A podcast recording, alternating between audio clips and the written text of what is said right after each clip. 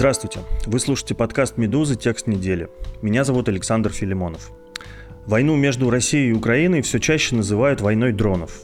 Помимо возобновившихся сейчас боевых действий на фронте, обе стороны активно задействуют беспилотники для ударов по тылу противника. Минобороны РФ еще с прошлой осени вело атаки по объектам энергетической инфраструктуры Украины, теперь же переключилась на порты и зернохранилища. При этом в последние месяцы растет число атак ВСУ в аннексированном Крыму, где среди целей, например, мост в Керченском проливе, через который Россия может снабжать свою военную группировку на поле боя. На территории России беспилотники уже регулярно падают не только в приграничных регионах, но и в Москве. С мая по август дроны атаковали купол Сенатского дворца в Московском Кремле, возможный штаб хакерской группировки ГРУ на Комсомольском проспекте, а также офисные башни Москва-Сити – Официально Украина признает только некоторые удары в Крыму, но открыто намекает, что атак дронов будет еще больше. Какие беспилотники применялись в ходе атак на Москву, насколько они опасны и почему их не отслеживает российское ПВО, в нашем подкасте рассказывает редактор отдела «Разбор» Дмитрий Кузнец.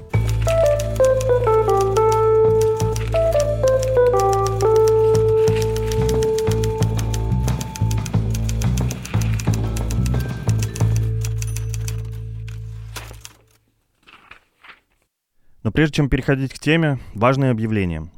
Компания Apple удалила из своего приложения Apple Podcasts «Что случилось?» Ежедневный новостной подкаст «Медузы», флагманское шоу нашего издания. Ранее компания сообщала редакции, что удалить его требовал Роскомнадзор. Напоминаю, что самый надежный способ читать «Медузу» и слушать ее подкасты, включая «Что случилось?» — это приложение. Также все эпизоды доступны в телеграм-канале «Медузы» и на других аудиоплатформах — CastBox, Spotify, Google Podcasts и на YouTube. Митя, привет. Привет. Еще 30 мая, после довольно массированных атак беспилотников, которые произошли в Новой Москве, на Ленинском проспекте, Профсоюзной улице, еще каких-то нескольких локациях, начали говорить, что эти удары наносились некими украинскими дронами камикадзе «Бобер». После недавних атак на комплекс Москва-Сити российские следственные органы через э, СМИ повторили эту версию. А что же, например, касается атаки на Кремль, которая была в начале мая, там выдвигались предположения, что в ней были задействованы некие дроны Укрджет UJ-22 Airborne. Расскажи, пожалуйста, что нам вообще достоверно известно или неизвестно обо всех вот этих дронах? Ну, эти дроны были показаны украинскими производителями, были названы тактико-технические характеристики их. Сложно сказать, насколько они этим характеристикам соответствуют, но, по крайней мере, потому что мы знаем, скорее соответствуют. Это дальнобойные дроны. Скорее всего, их запускают с территории Украины. Они могут, как мы видим, долететь до Москвы, могут, вероятно, и несколько дальше. То есть речь идет про дальность в сотни километров. От аналогичных дронов «Шахет» иранского производства, которые в России называются «Герань-2», их э, отличает меньшая полезная нагрузка, в данном случае меньшая боеголовка. Вероятно, они имеют такую же систему управления, как и дроны «Шахет», то есть это идрациальная система набор гироскопов, которые считывают положение этого дрона в пространстве. И на конечном, видимо, этапе в дополнение к этому, поскольку инерциальная система дает ошибки, накапливающиеся из-за сноса ветра, из-за других каких-то вещей, на конечном этапе задействовано управление по GPS. В принципе, это довольно точная система наведения. Единственное, Герань-2, этот самый шахет, имеет боеголовку примерно в 45 килограмм. Вероятно, эти украинские дроны имеют меньшую боеголовку, 30 мая один из дронов врезался в высотку на Ленинском проспекте. Боеголовка не подорвалась. Ее изъяли. Это оказалось инженерный кумулятивный боеприпас, который используется для пробивания стен военными инженерами. Там несколько всего килограмм взрывчатки. То есть это не настолько смертоносная вещь, как шахет. Вот, собственно, все, что нам примерно про это известно. Можно с уверенностью утверждать, что эти дроны запускаются не из России, хотя потому что они имеют большие габариты, требуется специальное приспособление для запуска. Довольно тяжело спрятать такую штуку в гараже, а потом достать, запустить и не быть замеченным местными жителями. Да, я как раз хотел упомянуть это, потому что Михаил Подоляк, советник главы офиса Зеленского, в интервью «Медузе» настаивал, что Украина не имеет никакого отношения к атакам по Москве, и на самом деле эти дроны якобы запускаются партизанами из ближайшего Подмосковья. Это крайне сомнительно Собственно, непонятно, зачем запускать дроны с дальностью в несколько сотен километров из ближайшего Подмосковья, при том, что надо понимать, что небольшая полезная нагрузка этих дронов связана именно с тем, что у них большая дальность, у них бензиновый двигатель, и нужен большой запас топлива для того, чтобы это расстояние преодолеть. То есть именно их дальнобойность приводит к тому, что они несут небольшую полезную нагрузку. Понятно. Я хочу обратиться к тому, как Минобороны освещает то, что она называет попытки терактов киевского режима. И оно обычно утверждает, что вот эти дроны, которые летят, они либо сбивают э, силами ПВО, либо подавляют их средствами РЭП, радиоэлектронной борьбы. После чего они теряют управление и терпят крушение, например, врезаясь э, в высотку Москва-Сити. Но обывателю кажется, что это, наверное, значит совсем что-то обратное. Если дрон как бы подавлен, обезврежен, то он его скорее аккуратно приземлят, чтобы не допустить дополнительных разрушений. Или как это происходит? Я думаю, что, ну, во-первых, скорее всего, то, что Министерство обороны говорит про сбитие дронов и их подавление, это неправда. Ну, по крайней мере, в большинстве случаев. Кроме того, надо понимать, что в основном это подавление, если речь идет про средства радиоэлектронной борьбы, это подавление как раз канала GPS, по которому этот дрон управляется на конечном этапе своего полета. И в этом случае посадить дрон невозможно, поскольку нет никакого радиоканала управления и нет никакого оператора, который бы нажимал на кнопочки где-то из ближнего Подмосковья или из э, дальней Украины. Здесь речь идет просто о том, что подавляется канал GPS, после чего дрон не может дальше лететь по маршруту. Наверное, такие случаи были. Кажется, падение дронов и попадание в высотные здания в Новой Москве – это как раз тот самый случай. Вряд ли эти жилые здания были целью этих дронов. Скорее всего, они потеряли управление, то есть потеряли этот самый канал GPS, после чего врезались в препятствия, а именно в многоэтажные дома. В случае с Сити несколько настораживает то, что дрон врезался в одно и то же здание с разницей в несколько дней. Поэтому можно аккуратно предположить, что именно Москва-Сити было целью этих дронов. При этом нам известны случаи, когда дрон, очевидно, не был ни сбит, не подавлен средствами радиоэлектронной борьбы, Речь идет про атаку на здание Министерства обороны на Комсомольском проспекте. Довольно известное здание, там располагается военная часть, в которой служат, скажем так, военные хакеры. Да, хакерская группировка ГРУ Fancy Bear, да. Да. Ну, предполагается, что это именно она. Вот. Ну, достоверно известно, что там служат военные хакеры, и они располагаются именно в этом здании, на Комсомольском проспекте. Скажи, пожалуйста, вот тоже я как обыватель, да, вот почему российское ПВО не засекает и не ликвидирует эти дроны еще на дальних подступах? Вроде же должна. Просто нету сплошного покрытия радарами, которые способны засечь низколетящие цели, относительно медленные. То есть есть радары, которые могут засечь баллистические ракеты, которые стартуют из США. Ну, мы не знаем, насколько хорошо они это делают, но такие характеристики этих радаров заявлены, по крайней мере. Но нет радаров, которые могли бы засечь дрон, который летит на высоте там, несколько десятков метров, а может быть даже несколько метров над землей. Сам по себе относительно небольшой, Проблема в том, что территория России большая, граница с Украиной тоже протяженная, есть э, много направлений, с которых эти дроны могут лететь.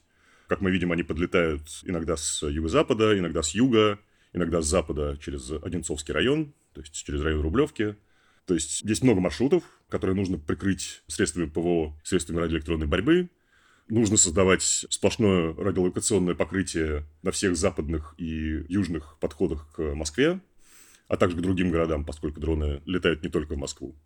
Это требует много средств, и, в принципе, в нынешней ситуации, скорее всего, для российских военных это непозволительная роскошь. Поэтому мы слышим сообщения о том, что периодически дроны сбивают в Калужской области, в Тульской области, на разных подходах к Москве.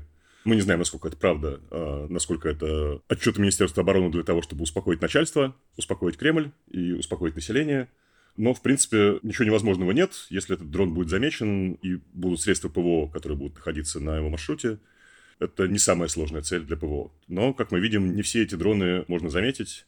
Запускают их часто. Думаю, что украинское командование, которое этим занимается, и украинские части, они проводят работу над ошибками. Если какие-то дроны сбили, они могут вычислить, как располагаются российские системы ПВО, и пустить эти дроны по другому маршруту.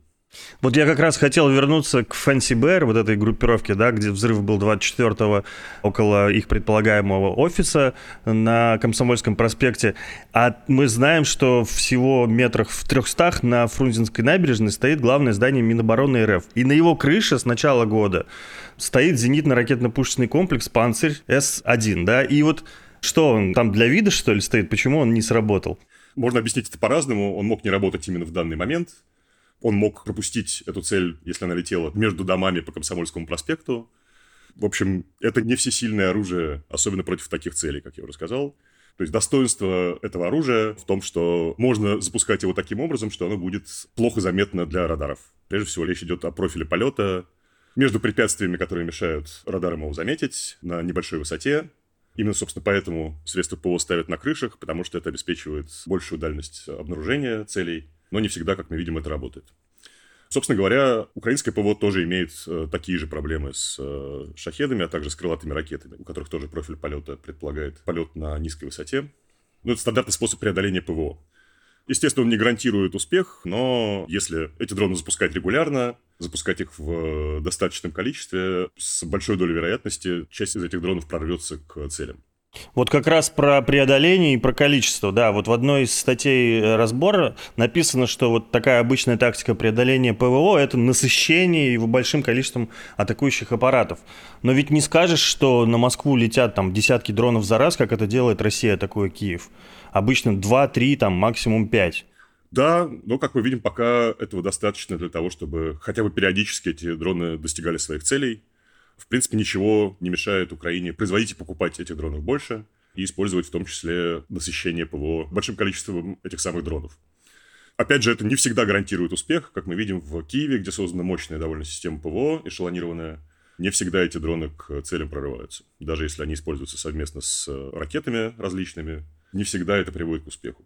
Но при этом надо понимать, что практически всегда ПВО будет уступать атакующему. Просто потому, что это пассивная система, не обладает достаточной мобильностью, есть различные мобильные установки. Авиация может выполнять роль ПВО, и она достаточно мобильна. Но в целом в мобильности ПВО уступает атакующему. Как я уже сказал, атакующий может вычислить этот коридор, по которому можно запустить э, те же самые дроны, и в котором не будет достаточного количества средств ПВО.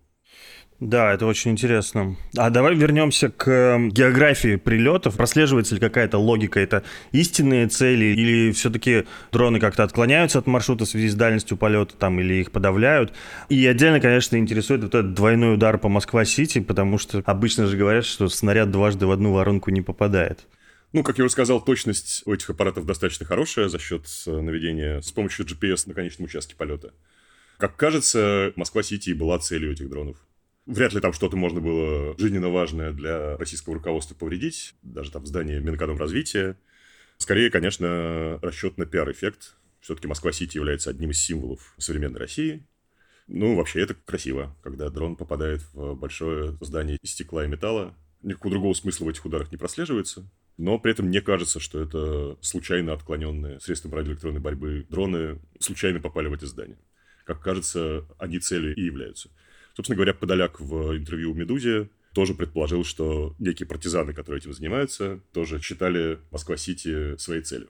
Но все-таки, насколько я понимаю, помимо пиар-эффекта есть некая военная тактика, которую преследуют обе стороны, регулярно осуществляя такие атаки дронов. Ведь с обывательской точки зрения они не наносят значительного эффекта, ну, если беспилотник не прилетел прямо к тебе в окно. Какова тактика и Минобороны, которая атакует в тылу инфраструктуру портовую и энергетическую до этого, и ВСУ, который сейчас атакует Москву?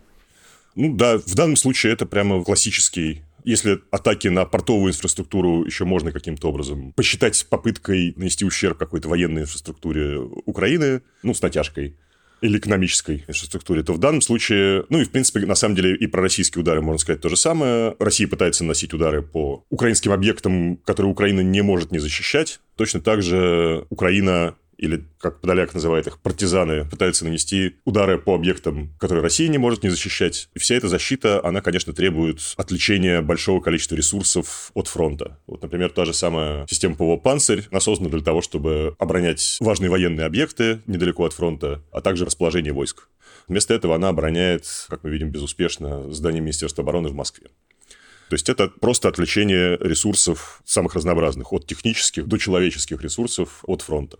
И эти удары, они вынуждают Министерство обороны России, а российские удары, соответственно, вынуждают Министерство обороны Украины задействовать большое количество ресурсов не там, где происходят основные события войны. Ты знаешь, я, переходя как раз к основным событиям на фронте, мы все читали недавно всевозможные аналитические материалы в западной прессе, где из первых уст, что называется, бойцы ВСУ рассказывают о ходе контрнаступления. И вот я вспомнил недавний материал в «Нью-Йорк Таймс», где приводятся довольно откровенные высказывания украинских военных. А в частности, они заявляют, что большой проблемой для ВСУ стали новые российские беспилотники «Камикадзе» «Ланцет». И также они признают, что российские войска пока существенно превосходят ВСУ вот как раз в этих самых средствах радиоэлектронной борьбы, которыми можно подавлять дроны. Это все действительно так? Давай со второго вопроса начнем. Жалуются и те, и другие на средства радиоэлектронной борьбы, которые мешают использовать беспилотники на фронте непосредственно. Речь, прежде всего, конечно, идет про малые дроны камикадзе, которые вооружаются обычно гранатой от э, гранатомета и имеют телевизионный канал наведения, может стоить буквально сотни долларов, достаточно для того, чтобы вывести из строя сложную технику или уничтожить какую-то позицию противника. Этими дронами насыщены войска и с той, и с другой стороны. Последние, там, скажем, полгода и российская армия, и украинская готовились именно к э, массированному использованию этих дронов. Они массированно используются. При этом операторы этих дронов жалуются на средства радиоэлектронной борьбы и приписывают противнику какие-то чудесные достижения в этой области, в области радиоэлектронной борьбы.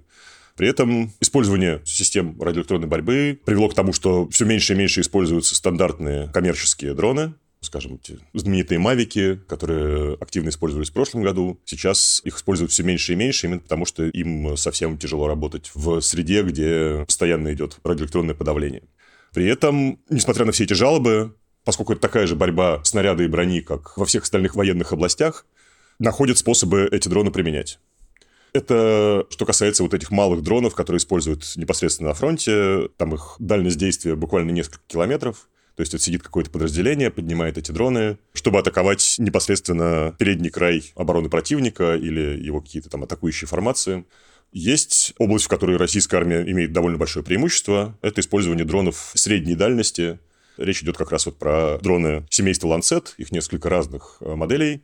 Они тоже имеют телевизионный канал наведения, они используются в паре с другими дронами, которые ведут разведку. И когда эти разведывательные дроны находят цель, обычно это либо система ПВО, либо артиллерийские какие-то позиции, прилетают эти самые ланцеты, они массово используются. Они были созданы и приняты на вооружение еще до войны, некоторые из этих моделей но массово их стали использовать, начиная с осени примерно. Вот. И это идет по нарастающей. Были по российскому телевидению репортажи о производстве этих дронов в каком-то освобожденном специально под эти цели торговом центре, где было создано производство.